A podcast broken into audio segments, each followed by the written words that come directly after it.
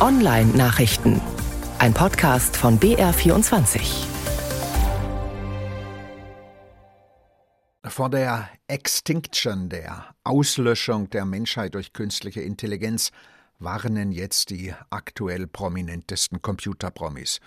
Wobei bemerkenswert ist, dass auch die Chefs der führenden KI-Unternehmen wie OpenAI und Googles DeepMind dabei sind. Sam Altman und Demis Hassabis. Künstliche Intelligenz sei so gefährlich wie Pandemien und die Atombombe heißt es in dem Statement von Anfang der Woche. Gerade mal einen verschwurbelt formulierten Satz ist es lang, wie es heißt, konnten sich die Protagonisten auf nicht mehr einigen. Auf der Seite des US-amerikanischen Zentrums für KI-Sicherheit ist es veröffentlicht worden. Offenkundig soll von der gemeinsamen Erklärung von Chefs und Cheftechnologen ein Signal ausgehen. Branchenbeobachter rätseln jetzt welches.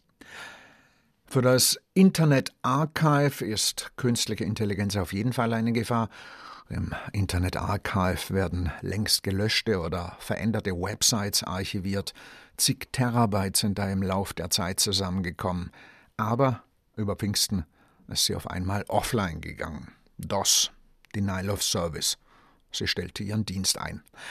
Ein Unbekannter, so hat sich dann herausgestellt, hatte seine künstliche Intelligenz zum Lernen ins Internetarchiv geschickt. Das war dann aber doch etwas viel hat gewirkt, als sei ein Bataillon digitaler Zombies drüber hergefallen. Und acht Bundesländer wollen ihre eigene künstliche Intelligenz, darauf haben sich die Schulminister unter anderem von Sachsen, Hessen und Nordrhein-Westfalen geeinigt, Bayern ist nicht dabei.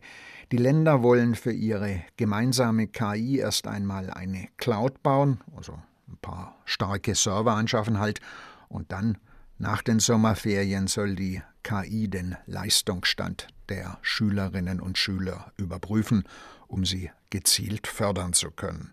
Kommt so was Fantastisches wie ein Chatbot an die eigene Schule und was macht er als erstes? Lässt eine Klassenarbeit schreiben. Eine Billion Dollar ist ein Haufen Geld, aber an der Börse kommt sowas schnell zusammen. Der Grafikkartenhersteller Nvidia ist mittlerweile so viel wert. Diese Woche hat er die magische Marke überschritten. Grafikkarten haben nur schwache Verarbeitungseinheiten, davon aber viele, und genau das brauchen künstliche neuronale Netze wie JetGPT beispielsweise.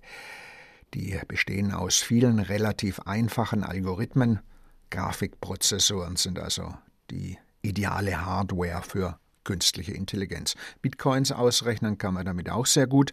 Und diese beiden Hypes die haben Nvidia an der Börse nach oben getrieben. Das ist jetzt das sechstwertvollste Unternehmen der Welt. Es gibt noch teurere, Apple, Microsoft, Google und Amazon beispielsweise.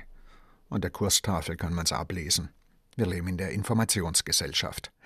Textlinks und Podcast der Online-Nachrichten finden Sie auf der Seite von BR24 unter der Rubrik Netzwelt.